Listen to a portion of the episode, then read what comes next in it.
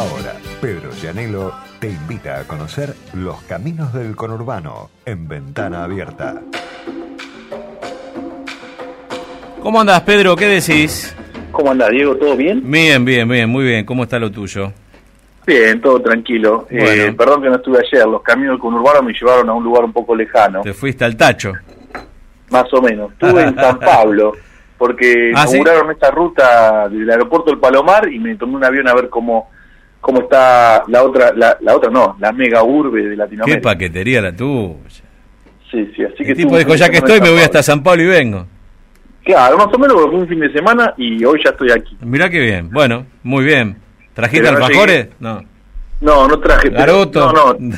Aparentemente pregunté en el mercado municipal de San Pablo y el, Sí. el plato típico es eh, un sándwich de mortadela, que es muy famoso, muy alto. eh, no sé cómo explicarlo. Muy, Mirá.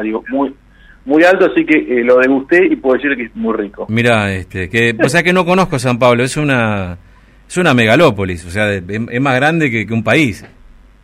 Sí, bueno, tiene con el, el estado de San Pablo, no, no solo la ciudad, tiene la tiene eh, San Pablo, la ciudad, tiene 25 Claro, millones de personas con, el- con su conurbano y el Gran San Pablo tiene la misma cantidad que habitantes, que el estado de San Pablo la misma cantidad de habitantes que toda Argentina. Claro, ¿no? claro. Sí, sí, sí, es una... Así que es una una subtes enorme. Me imagino cómo se debe ver desde el avión, ¿no? Sí, no terminan las luces. No terminan las luces. Llega de claro. noche. Claro. Este, así que una ciudad muy muy muy impactante, con mucha actividad cultural y sin playa y lo típico que tiene Brasil, No, claro. pero han convertido algo... es imagínate, la 9 de julio, Sí. desde hace 5 años, los domingos la hacen peatonal. Entonces hay bandas tocando, Ah, gente en bueno. roller, eh, y una avenida que tiene 8 carriles. Así que, No bueno, le des no ideas a la reta. No le des ideas a la reta. No, pero te digo que la vi, vi la avenida ahí y dije, Avenida de Mayo la podrían hacer peatonal los domingos. Acá es Avenida de Mayo, claro. claro. Pero bueno, Claro. este, bueno, igual no estaría mal, ¿eh? No, no, no. Tal cual. Así que. Bueno, Pedro. ahí Sí. y, y después de vuelta, bueno, ahora hay que volver a la realidad eh, de- del conurbano aquí, entonces. Eh, Bueno. Un poco. Este, fuimos, vamos para el lado de la educación con, con el anuncio. Con un doble anuncio que fue ayer, digamos. Sí. Eh, primero en Merlo, el propio gobernador, con intendentes sentados ahí en primera fila, intendentes de Cambiemos y, de, y del Frente de Todos, anunciando eh, un plan de, de arreglo que se llama Escuelas a la Obra, que es arreglos de escuelas durante todo febrero para tratar Mm. de llegar con la mayor cantidad de la- esas obras menores terminadas para el 2 de marzo, inicio de clases. Eh, cuando vos rascas un poquito en el anuncio, vas a encontrar que algunos medios te van a decir eh, 818 escuelas en 61 distritos y otras 752, y hay un número que todavía no está definido porque eh, realmente no tienen el reglamento terminado, que dependen de los consejos escolares y de los municipios, lo están terminando de hacer. Hay, hay municipios que asumieron en diciembre y todavía no tienen la estadística de qué, qué escuela, qué obra, qué, qué necesidad tiene cada, cada establecimiento. Lo que sí todos coinciden que hay un deterioro muy grande y no de los últimos cuatro años, sino que viene de antes también, de la infraestructura escolar. Y tuviste, cuando te digo que tuvo un doble acto, fue porque este de Merlo con, con Kisilov como, como cabeza, y el de a la tarde, el presidente de la Nación estuvo con el gobernador en Moreno, eh, también presentando, presentando lo mismo, con el agregado de las cooperativas y diciendo que eh, le iban a extender al resto de las provincias, bueno, pero bueno, eso es lo que no me atañe a mí, sino lo del conurbano con, con este eh, fuerte presencia peronista y de los movimientos sociales, que que en algunas de las salidas que, que supimos hacer acá, sobre todo el año pasado, contamos de que, que son muy importantes en Moreno a partir de la, la intendenta nueva que viene del movimiento Evita. Por eso tuviste, más allá de las polémicas y de algún curso anterior, en primera fila en Moreno al Chino Navarro del movimiento Evita, Emilio Persico, que son los asesores, te diría, de primera mano de la intendenta Mariel Fernández, Sí. y después estaba Leonardo Grosso, también del Movimiento Evita, Grabois, que es el jefe o el titular, digamos, de la CETEP, cuyo secretario general es este, el Domingo Castro, esposo de la intendenta de Moreno, por eso y Daniel Menéndez de Barrio Pie, por eso tuviste ahí a todo lo que es el movimiento sociales en primera fila con el presidente hablando, destacando la presencia, eh, elogió a Máximo Kirchner que estaba ahí, ahí, incluso elogió a Cristina, dijo que aunque no está con nosotros ahora, Eh, así que eso fue un poco eh, el plan del anuncio, aunque se está conociendo ahora la letra fina de eh, la letra fina, digamos, de qué, qué, qué cosa se va a hacer cada, cada, en cada establecimiento. Hay que tener en cuenta que los consejos escolares manejan ciertos presupuestos para hacer arreglos menores. No, no vas a encontrar una escuela nueva que se va a hacer, sí lo que vas a encontrar es reparaciones de techo, filtraciones, estufas, gas.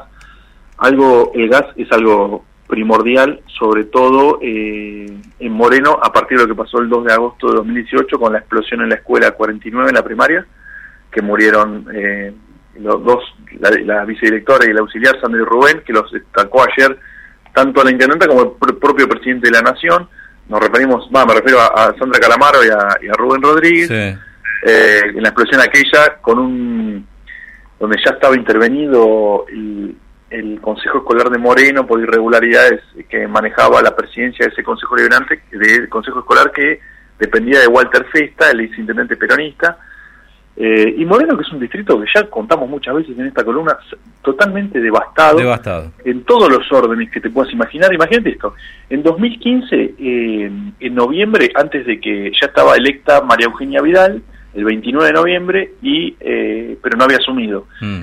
Hubo un incendio, un incendio intencional en la, primaria 57 que, eh, que es Borges, eh, Jorge Luis Borges, que es ahí en, en Cuartel Quinto, en la zona más picante, más complicadas de Moreno.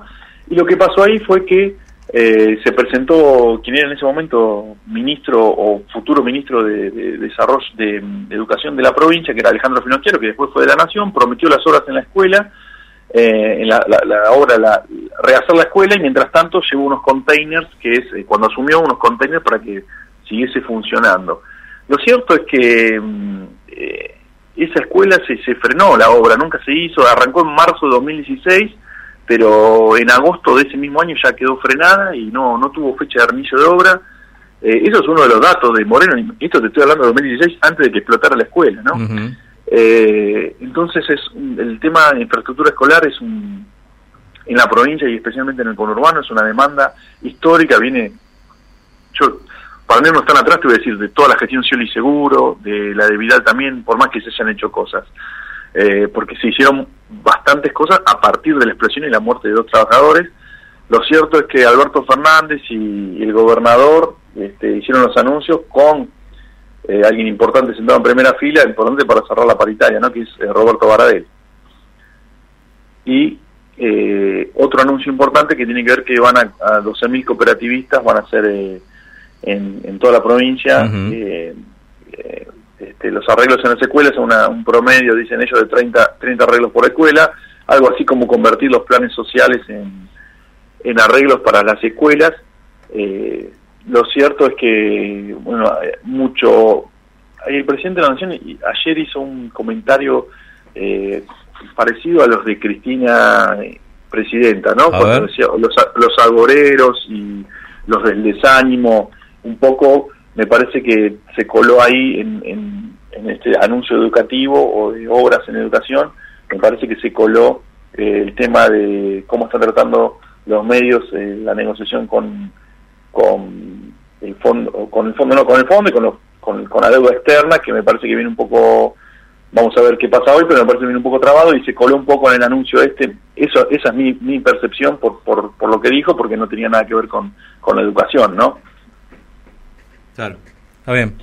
Bueno, pero eh, vamos a ver que, y, otro que te quería agregar respecto a educación, se ve que hicieron una recorrida porque primero a la mañana fue en Merlo y a la tarde Moreno y mientras tanto se ve que algunos se quedaron en el oeste, algunos ministros como Nicolás Trota de Educación que eh, fue contra con el intendente Gui de, Morón a recorrer eh, la escuela 43 y la 48, una en Morón Sur y otra en Castelar Sur que también estaban frenadas con la promesa de reinicio de obra, antes había estado en Hurlingham eh, con la promesa del reinicio de una obra del Jardín 902, creo que es de T6, de Villa T6 eh, así que hubo recorrida funcionarios por el oeste, por el oeste bonaerense con estos anuncios que para trabajar durante todo febrero, a ver si llegan a marzo, ya te digo, la mayoría son membranas en techo, reparaciones de vidrios, revisión de conexiones de gas, eh, y con eso esperar eh, a llegar, ya te digo, es como, la palabra es reparación, no te imagines Sí, sí, no, no, no estamos hablando de lograr escuelas de excelencia, no, es que, tengan un mínimo indispensable. Sí, viene, viene por ahí la mano. Eh, la, verdad que, la, verdad es una página tristísima, ¿no? Digo, eh, y, y, tendría que poner colorada la política en general, ¿no? Eh, a mí me parece que incluso los cuestionamientos del actual gobierno, el de la provincia de Buenos Aires, ¿no? A la gestión anterior por el tema de la deuda, bueno, habría que hacer un inventario también de cómo, cómo se dejaron las escuelas, ¿no? Claro, bueno, sí, aparte son... Es, eh, que cuenten, digo, a mí la deuda me preocupa, pero a mí me parece que, que las escuelas hayan quedado en este estado, yo no sé, la verdad. A ver, las escuelas las escuelas en la provincia, hagamos un poquito de memoria, Pedro. Las escuelas en la provincia tienen un deterioro histórico y cuando se intentó este, darle a la educación bonaerense un cierto nivel, al menos por encima de lo que venía haciendo, que fue en tiempo de Dualde, se terminaron construyendo unas escuelas. Ya nadie se acuerda de las escuelas que construyó Dualde en la provincia. Sí. Desastroso. Yo creo que el, deterioro por ahí arrancó justamente, no, no, no sé si por Dualde, pero en la época de Dualde, cuando el gobierno de Carlos Menem eh, provincializa la educación. No, desde ya, desde ya. Entonces, eh, estamos hablando siempre de provincias sin recursos y no nos olvidemos que los radicales, cuando gobernaron la provincia, le habían cedido siete puntos de coparticipación de que eran de la provincia de Buenos Aires al gobierno nacional para repartir y eso no volvió nunca, volvió con el fondo del conurbano en la época de Dual, después se, se, discontinuó o quedó fijo y con la inflación se lo comió. Entonces todos los gobiernos, yo te hablo en este caso solo de la provincia de Buenos Aires y del conurbano, quedaron sin fondos, como siempre, sin fondos para, para hacer obras y a cargo de dos, dos cuestiones que son muy importantes. Una, la seguridad, que siempre le atañó a la provincia, y la otra, la educación, que le atañe desde los 90. Claro. Y, y la verdad que lo que tenemos es un franco deterioro. Si, si, si por política partidaria el, el, gobierno actual de la provincia le quiere echar la culpa al anterior, que era de otro signo político, el de Vidal, bueno, pero lo cierto es que este, desde los 90 se cavaron, no tiene recursos la provincia o, los administra mal y, vemos un deterioro en las, en las, escuelas, eh, escuelas que funcionan, es un clásico esto, ¿eh? escuelas que funcionan en, en, dos, en el mismo edificio dos escuelas o que tienen que darle a, este, tiene que compartir aulas, aulas en container, esto es un, por eso yo te digo, desde, desde que se provincializó, no, no, por lo menos en el caso de eh, particular del conurbano, no no hay fondo y se notan y las escuelas están muy deterioradas. Mm. Eh, en, la, en La Matanza creo que son 43 las que tienen la lista, que es uno de los distritos que como continuó con el peronismo gobernando, ya tenían el inventario de, de lo que faltaba. Eh, pero hay escuelas que se inundan históricamente. Por eso, me parece que echarle la culpa es algo medio político partidario, no echarle la culpa. No, no, está bien, está bien. Ah, pero por lo menos hacer el inventario de las cosas, ¿no? Me parece que eso es importante. Pero, viste que la política, eh, eh, por ahí el que es un poco más vivo, sabe que escupir para arriba también es riesgoso. Sí, sí, y sí, porque no, no, cuando cuando termine el mandato, no es porque sea mal administrador que dos, pero las escuelas tal vez están un poco mejor, pero eh, van a seguir con problemas, porque no, son, son muchas, hay muchos problemas, hay, hay va a haber escuelas sin gas, va a haber eh, va a haber muchos de esos problemas, pero no por porque sean mal administración, que no lo sabemos todavía, va muy poquito, sino porque es, histórico el problema, la demanda, son muchos años de no mantenimiento o de mantenimiento a la mínima, eh, consejos escolares que en algunos casos, como ya te digo, el Moreno estuvo sospechado, lo intervinieron, lo intervino la provincia en aquel momento con Vidal y no funcionaba como funcionaba la conexión de gas, y, y tuviste dos víctimas fatales en Moreno en la escuela 49, en la primera 49. Sí, sí, sí. Eh, la verdad que el panorama no es, no es, no es nada alentador, por más que en algunos casos sí haya buenos consejeros escolares, y me acuerdo en la época de Gui, del intendente de Morón, no ahora, sino en la anterior, este, yo siempre tenía que hablar con la gente del Consejo Escolar, que estaba Mabel Mesa en ese momento, y me daba detalle de vidrio roto, tenía un detalle a último, en, este, actualizado a último momento de cada cosa rota en cada escuela y los pedidos que hacía en ese momento el gobierno de Scioli, que como era nuevo encuentro y Scioli, aunque sean todo, era todo frente para la victoria, estaba en medio de los tiros y, y te decían, te, blanqueaban cómo era la, este, la relación y lo que le faltaba hacer. Entonces, eh, me parece que lo único positivo, me parece ayer, este, era que estaban de intendentes de otro signo político también sentados ahí, a ver si dejan un poquito la pelea chicanera, digamos, de lado y, y avanzan en, esto, de, porque es fundamental, porque a la larga la educación va a terminar siendo la, la, clave para el desarrollo de la provincia y del país. claramente. Bueno, Pedro, eh, si te parece para, para la próxima, cuando puedas, ¿eh?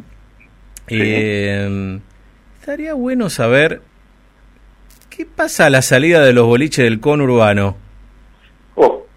Porque, viste que estamos hablando mucho de la costa, yo, y acá en el conurbano, y en la ciudad mismo, ¿no? La ciudad de Buenos Aires, pero bueno, tu especialidad es el conurbano. ¿Está todo bien a la salida de los boliches? ¿No pasa nada? ¿No hay violencia? No, si querés poner una cámara, yo te digo, te, empiezo a dar coordenadas, anticipo de próxima columna.